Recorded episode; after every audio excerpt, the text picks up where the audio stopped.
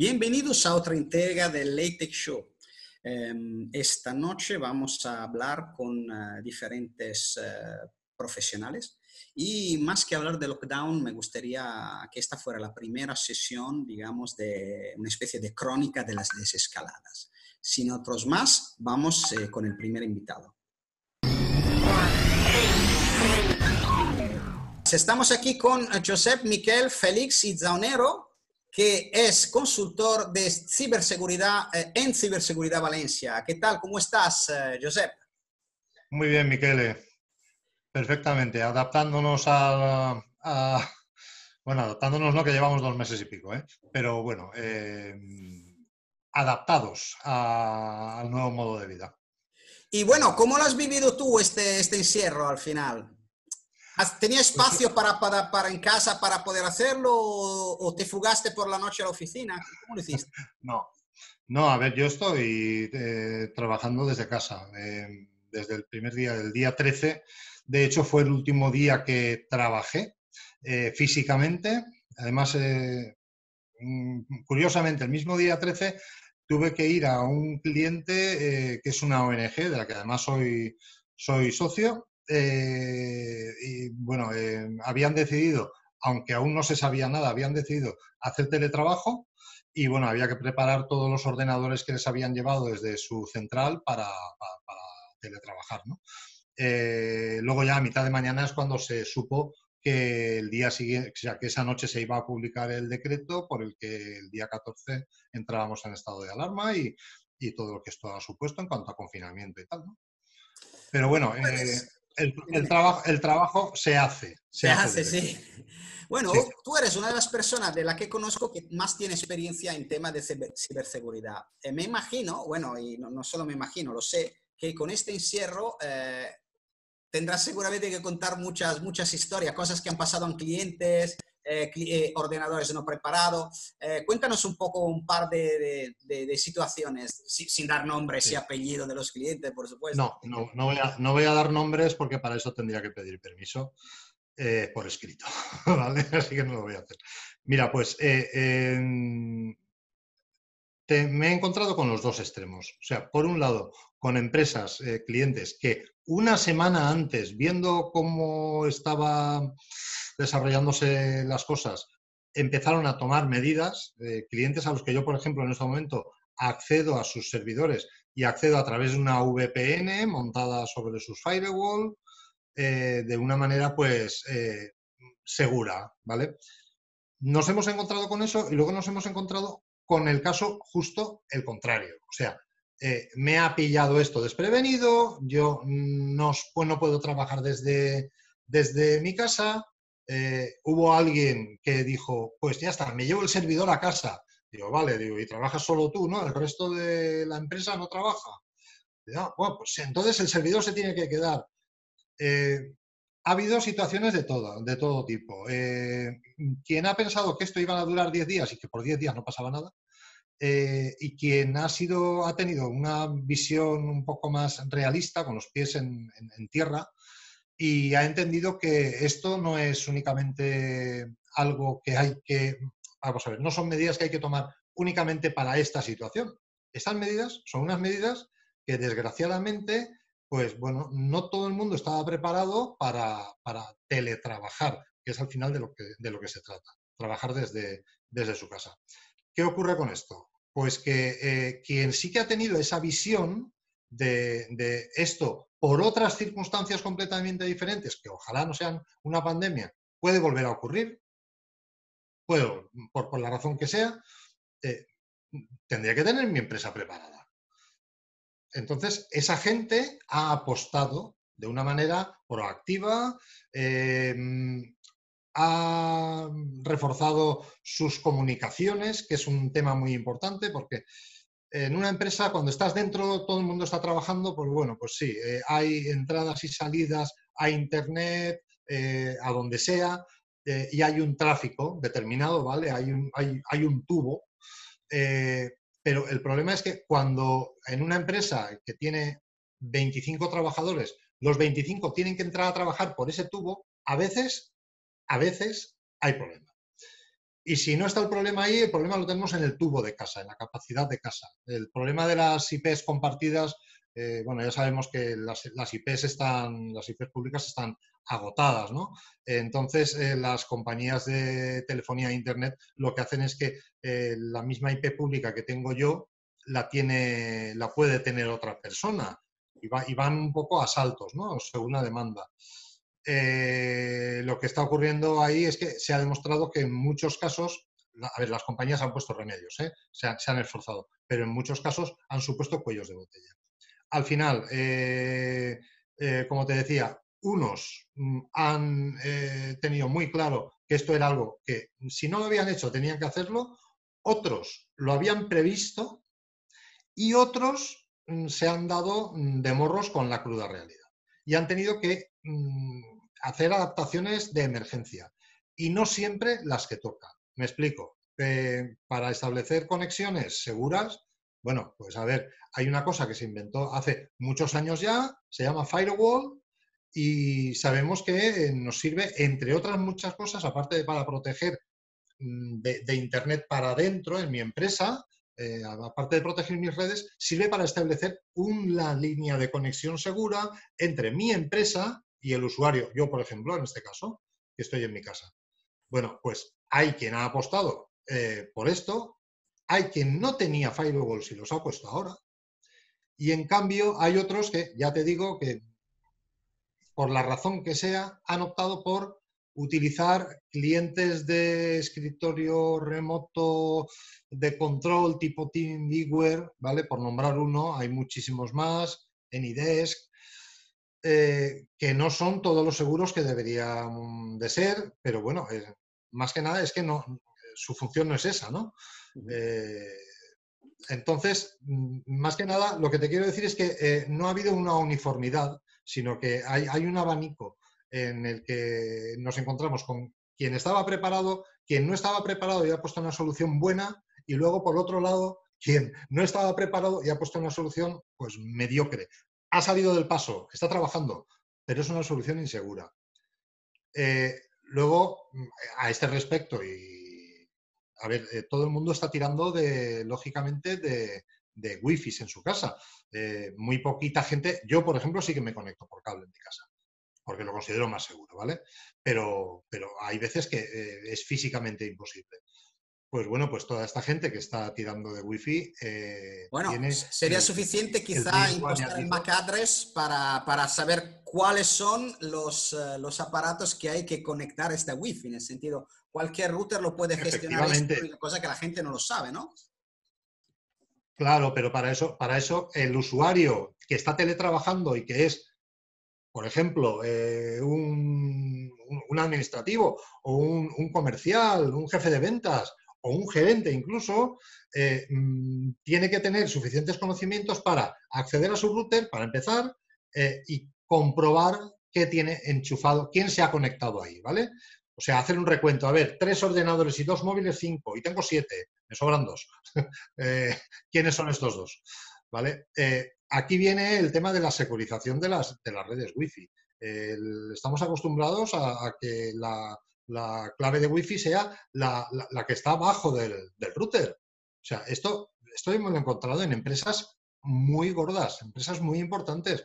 Y esto es terrible, vamos, esto, o sea, esto es, esto, esto es de primero de meter la pata, ¿no?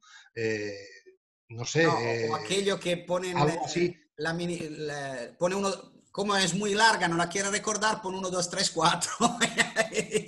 Peor, sí, efectivamente. ¿Para qué me voy a complicar la vida si, si esto, o ABC 1, 2, 3, ¿no? Eh, si de esto me acuerdo, o 2, 4, 6, 8, ¿no? Para ponerlo más difícil, 2, 4, 6, 8, esa no me la pilla nadie. Bueno, pues al final se pillan. Eh, de todas maneras, a ver, sabemos que hay herramientas para, para esnifar el tráfico de red Wi-Fi en cuanto has localizado una, una Wi-Fi que sí, que puedes, puedes eh, eh, a, base de diccionario, fuerza bruta, etcétera, sí. Tarda cinco minutos en, sacar esto. No, te quería preguntar. Sí, sí. sí. dime, dime. Digo, ¿qué tipología de ataques han habido? No, no, que sí. En este periodo, porque hay gente que ha aprovechado el COVID para, por ejemplo, mandar mail diciéndole somos la seguridad social para que usted tenga tal, o sea, Pues, ¿alguien ha picado de tus clientes sin hacer nombre siempre? No, no, no ha picado ninguno porque, a ver, una, una de las patas eh, eh, de mi modelo de negocio es precisamente la formación. Entonces, yo a mis clientes eh, les inyecto todos los días, por decirlo de alguna manera, les inyecto su dosis de, de concienciación de seguridad. Eh, yo cuando doy charlas, cuando doy cursos, eh, insisto siempre en lo mismo. Eh, mm, vamos a ver, no me gusta recurrir a, argumentos o a comparaciones belicistas, ¿no? Pero bueno, de nada sirve tener armamento si eres incapaz de saber utilizarlo. ¿De acuerdo? En este caso, mm, mm, tenemos un armamento importante, que es esto, que al final, al final eh, si utilizamos el sentido común, nadie caería en, las- en los ataques de phishing, que es a lo que te estabas refiriendo tú, eh, suplantando a este banco, a la agencia tributaria, ahora que está, eh, lógicamente, la campaña de renta, a la seguridad social o al SEPE, ahora que la gente está esperando, ahora ya menos, hay menos, pero bueno, están esperando resoluciones sobre los ERTES, sobre las ayudas a autónomos, por ejemplo, etcétera.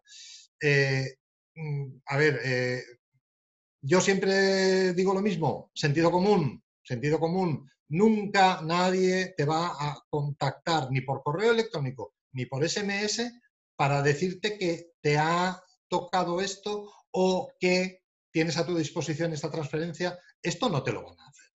O sea, como mucho te dirán, entra en tu banco y comprueba. Vale, pues entra en tu banco. ¿Vale?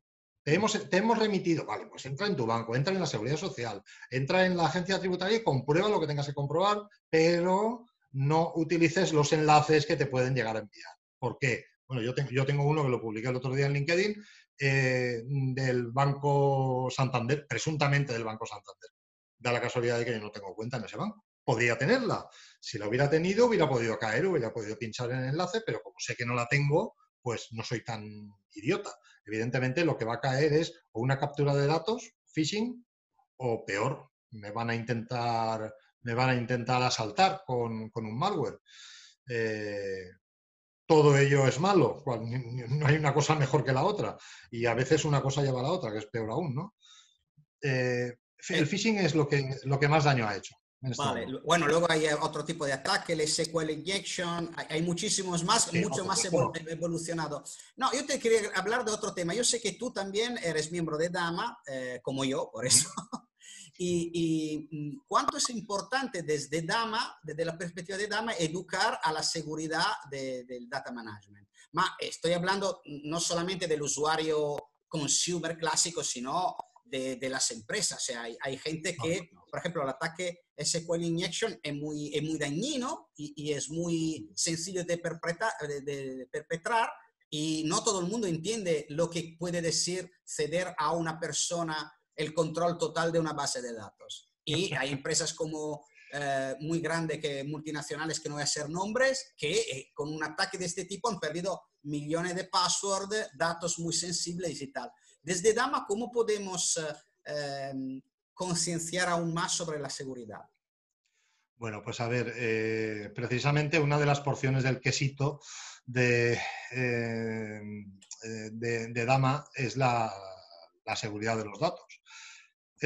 Vamos a ver, de poco va a servir que hagamos un gobierno perfecto de los datos, que, que se sigan eh, las, directrices en cuanto a la arquitectura de los mismos, eh, que la política de metadatos esté completamente, eh, digamos, extendida, extendida y, y, compartida.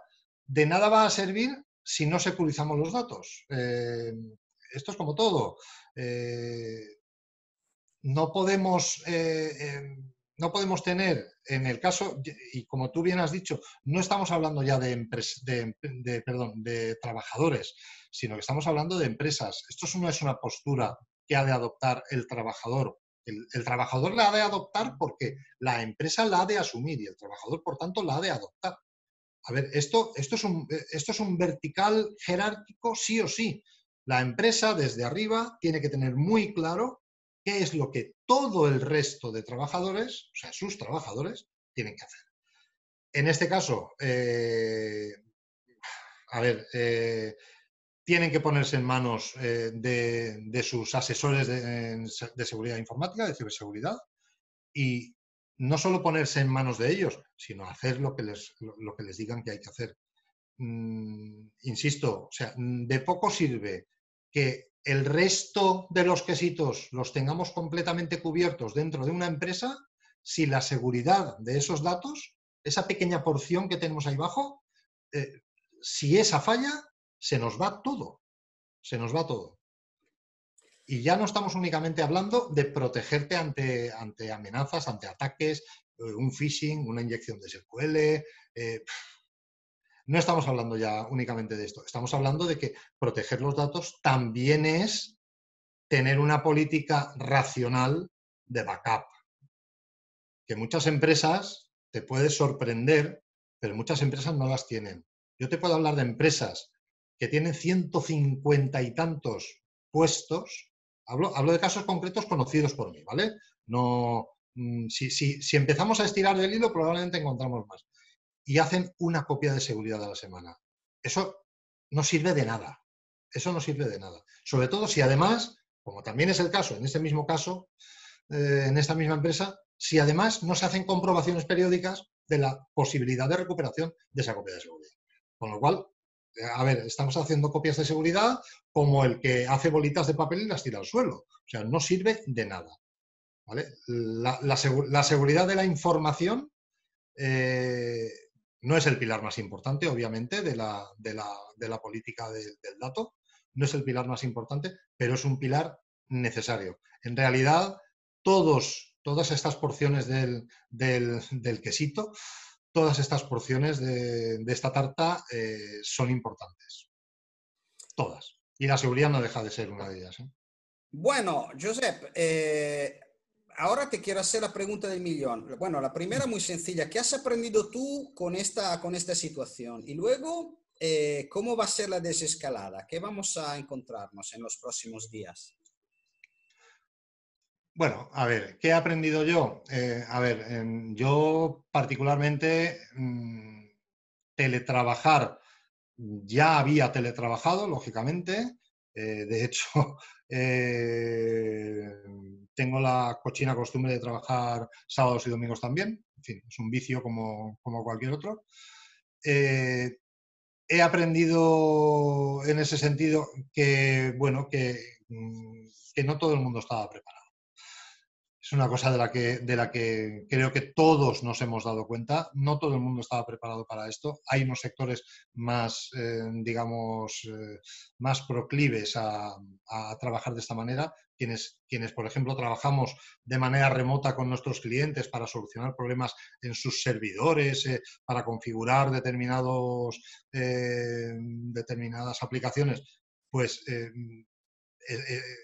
ya estamos en este tema pero hay otro tipo de empresas que, no, lo, no, porque es que no lo han necesitado nunca. Como mucho, se les ha conectado a alguien a solucionar un problema, pero eso no ha sido para ellos un teletrabajo. Ellos simplemente han abierto una ventana eh, con, por un eh, gestor de escritorio remoto, eh, alguien ha entrado, ha hecho las modificaciones, ya va, sí, vale, pues adiós. eso, eso por un lado. En cuanto a lo que me preguntas de la desescalada, vale, pues la desescalada, yo de momento voy a seguir teletrabajando eh, porque, por, seguridad, simplemente. Eh, porque además eh, puedo continuar haciéndolo y creo que debo. Y sí que te digo que esto, a ver, todos, todos tenemos claro que esto va a suponer un antes y un después, no ya únicamente en las relaciones personales, que va a serlo, sino también en, el modo organizativo de las empresas.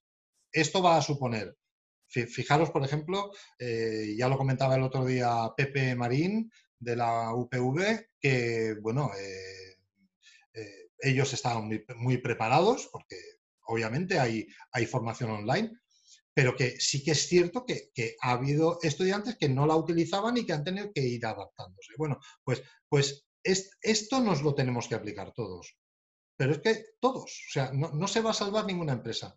Tened en cuenta que, bueno, que si tal como se prevé, eh, como es de esperar, porque ocurre siempre en estos casos, puede haber repuntes que mm, sugieran unos confinamientos, aunque no sean tan largos, pues obviamente el tejido productivo no debe de parar. Y el tejido productivo, si no debe de parar, pero no puede estar presente en la empresa, obviamente tiene que hacerse de, manera eh, telemática.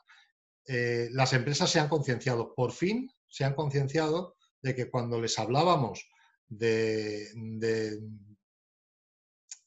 a ver, hablando claramente, cuando le decías a alguien, vamos a ver, tú necesitas ponerte un firewall, eh, la necesidad del firewall no era únicamente para, como he comentado antes, impedir que alguien te entre desde fuera, sino para permitirte que tú desde tu casa puedas acceder a tu empresa exactamente igual, a la información, a las aplicaciones, exactamente igual que cuando estás sentado en tu mesa a 15 metros del servidor.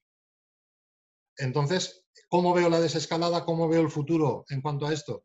Eh, el teletrabajo ha venido para quedarse. Eh, obviamente, eh, yo pienso, estoy pensando ahora eh, en, la cantidad de eventos eh, que se han tenido que cancelar. A ver, hay unos que son insustituibles por, por, una gran videoconferencia. Por ejemplo, no sé, el mobile, ¿no? Por ejemplo, eso no es sustituible por una videoconferencia. Pero sí que hay, no sé, reuniones vamos a ver, las propias reuniones eh, eh, que eh, antes se tenían físicamente entre gobierno y autonomías en España, presidentes autonómicos, ahora se están teniendo, no personalmente, se están teniendo a través de, videoconferencia. Ahí tenemos un ejemplo muy claro de por dónde van a ir los tiros a partir de ahora. Esto va a ser malo, ya lo sabemos todos, va a ser malo para las líneas aéreas, va a ser malo para los hoteles, sobre todo eh, los de los lugares donde se hacen convenciones importantes. lo, tenemos claro, y va a ser malo para la hostelería. ¿Por qué? Porque mm, a la menor amenaza, mm, cualquier evento será sustituido en lugar del evento físico por un evento telemático. Lo sabemos. Pero bueno, en este caso, eh, dada la situación, eh, creo que está más que justificado. Que va a haber sectores muy afectados, sí. Bueno, gracias por la charla, Josep. Y nada, pues eh, tú y yo antes, aparte que nos vemos telemáticamente mucho, pero a ver si nos vemos, eh, eh, tomamos una, caña alguna, alguna, vez ahí por Valencia. Lo que quería comentar hoy es la fabulosa y entusiasmante aventura de Dama. desde un, cuánto tiempo estoy detrás de la formación del capítulo de Dama en España y realmente empieza esto a, darme muchísima satisfacción, aparte porque se ha juntado un grupo de profesionales muy bueno alrededor del datos y porque estamos ya desarrollando a nivel interno un plan estratégico y la gente está respondiendo, en el sentido, mm, cada día hay alta de nuevos asociados, dentro, dentro del grupo LinkedIn hay mucha actividad y, muy pronto podré anunciar eh, todas las iniciativas eh, que vamos a tener dentro del, eh, de DAMA.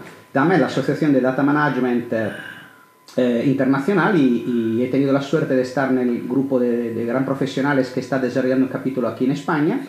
Y eh, hay mucho que hacer, pero bueno, el trabajo no nos da, nos da miedo. Y entre otras cosas, eh, tendremos que hacer un evento de Dama. Empezarán a trabajar los comités de trabajo y, nada, pues em, he querido robar un poco de tiempo del Late Show para hablar de esto y no solo de esto. Estamos aquí con eh, Roberto Rodríguez de Mafre, eh, una persona, bueno, te lo puedo decir, un culo inquieto, una persona muy activa eh, que se mueve dentro del mundo de la inversión y del mundo de la empresa. ¿Qué tal, Roberto? ¿Cómo estás? ¿Cómo estás, Miquele? Encantado. Pues bien, eh, eh, vamos a ver, em, ¿cómo has vivido tú este periodo de encierro forzado, me imagino, trabajando?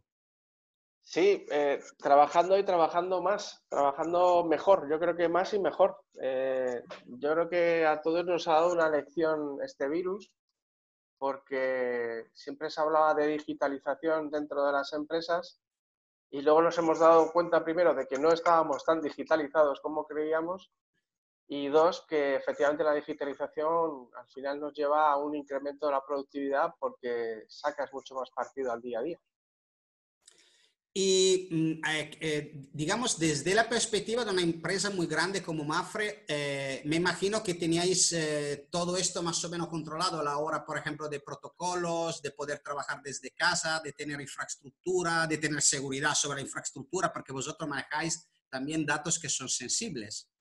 Sí, yo creo que en, Mafre, yo creo que quizás lo que hemos visto es que hay dos tipos de de líneas en las cuales se ha visto la repercusión de, la, pandemia en, la forma de trabajar interna. Yo creo que una es la parte administrativa, de prestaciones, operativa, que eso sí que ha sido mucho más fácil.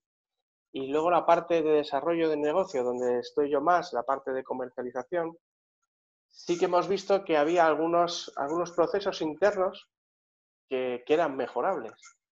Y de hecho, bueno, pues se ha pasado a, bueno, pues a proceder todo mucho más rápido para que desde todos los comerciales y todas las unidades de negocio estén mucho más conectados con agilizando procesos que antes no existían.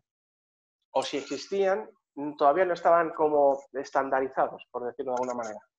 Desde eh, tu perspectiva, eh, ¿qué, has notado? Bueno, em, quizá eh, em, hablando con otras em, grandes empresas, algunos me, han, dicho, no, es que hemos notado un incremento en la productividad y otra gente, mm, hay gente que estaba predispuesta, en el sentido que tenía un lugarcito en casa donde se podía encerrar y trabajar, hay gente que tenía que compartir espacio con perros, niños, Entonces, ¿tú cómo has vivido, o sea, ¿Has podido hacer, desarrollar bien tu, tu, labor desde, desde casa? Igual ya trabajaba en Smart Working.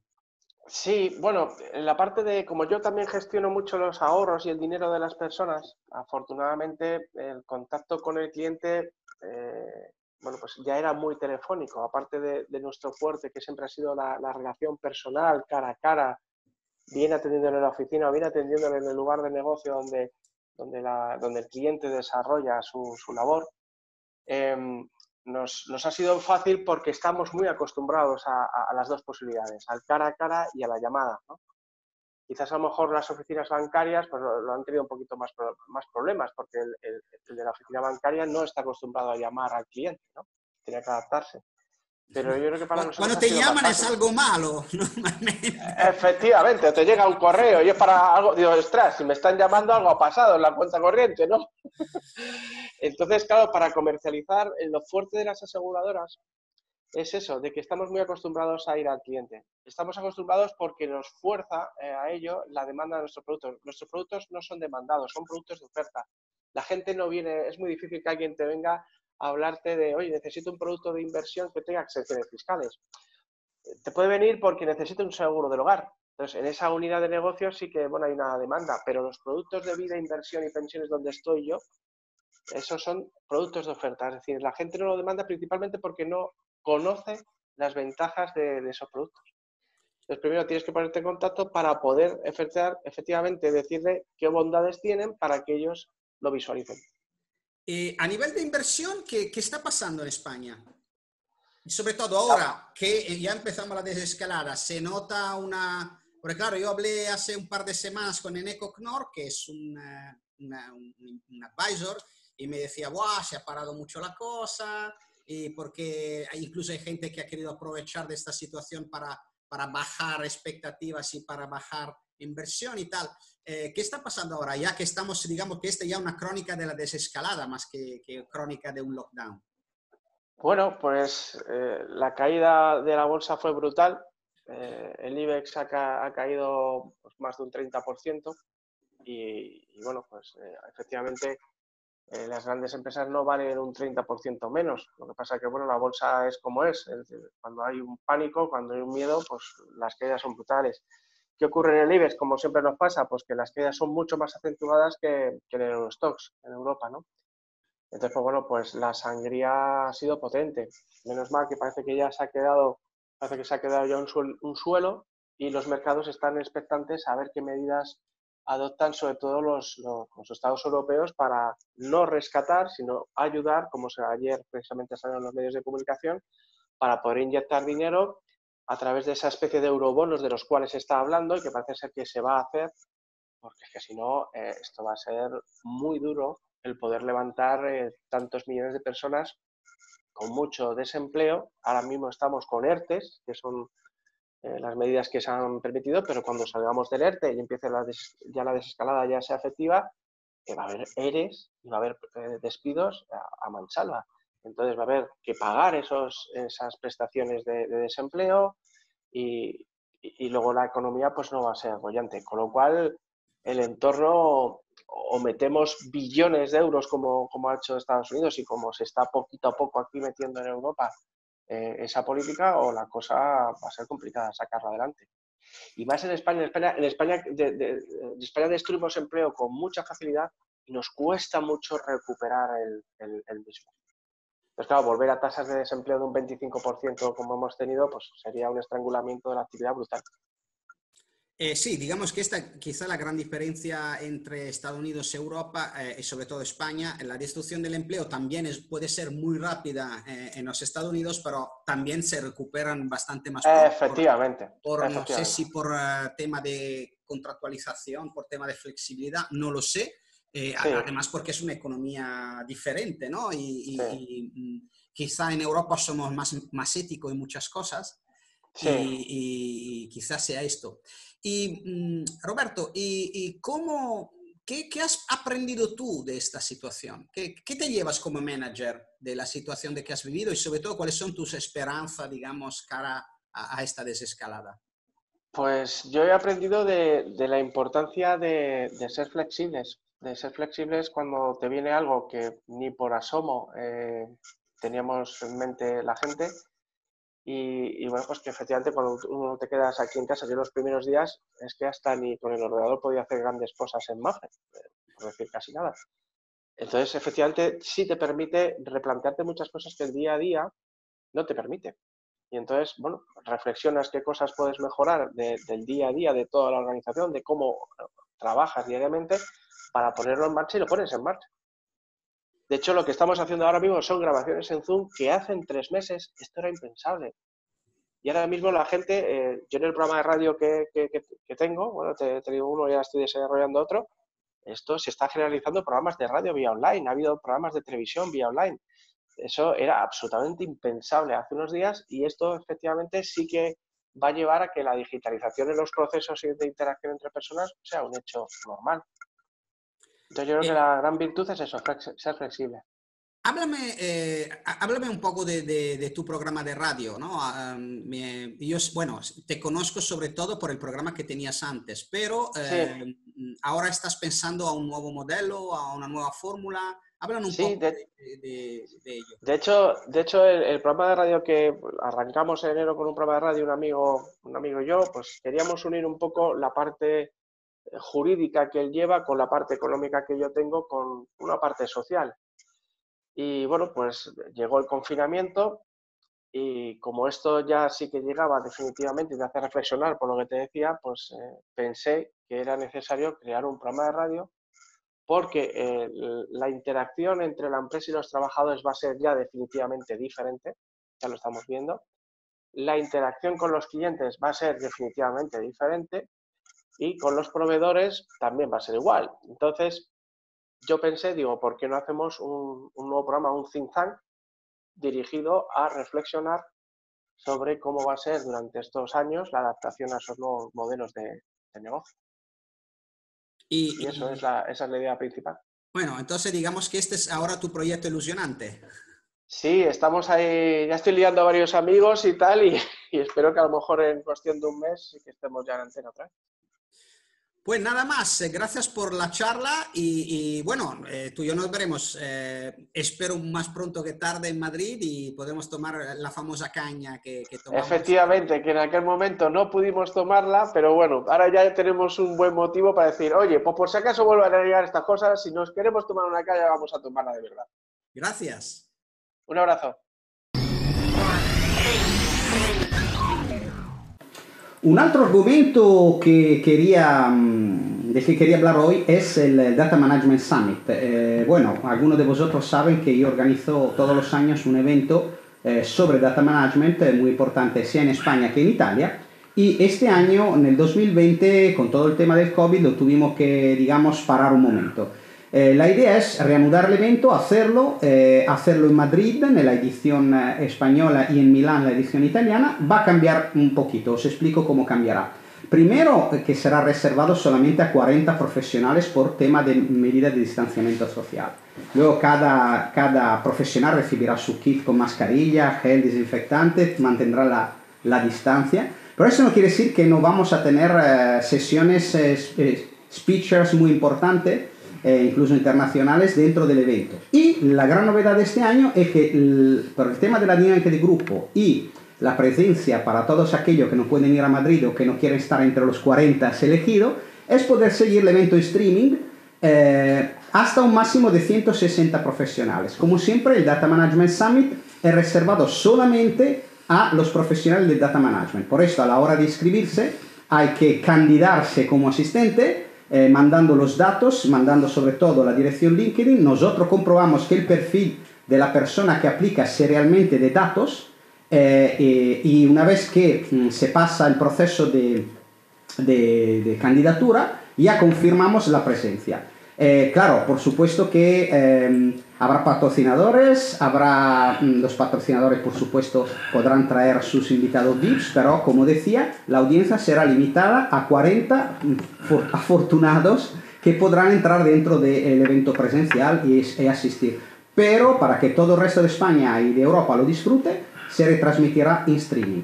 Vamos a intentar hacer también una, a través de la ayuda de un partner tecnológico la posibilidad de hacer eh, el sistema de dinámica de grupo, que es la parte más interesante del evento, de forma online. Ahora veremos con qué plataforma, de qué forma, pero digamos que la, la cosa más interesante de Data Management Summit es, eh, sin duda, la dinámica de grupo que se, de, se desencadena eh, entre los speech y, y, y, entonces confirmamos una vez más que va a haber la dinámica de grupo, la única cosa que será presencial en Madrid para aquellos que estarán en Madrid y mientras tanto será online para todos aquellos que no podrán estar dentro del recinto. El, mismo evento se duplicará, digamos, será igual en Italia, eh, en Milán, eh, y ahí estamos evaluando diferentes partners para, para poderlo hacer. Entonces, para cualquier información sobre el Data Management Summit, eh, la, la, web datamanagementsummit.org será el, lugar donde poderse inscribir y saberlo todo.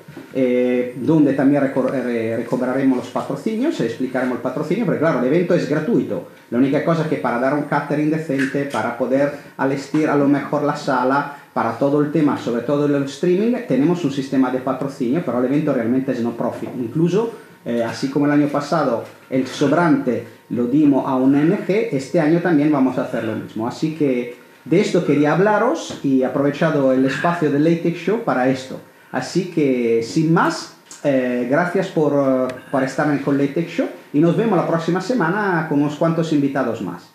Buenas noches.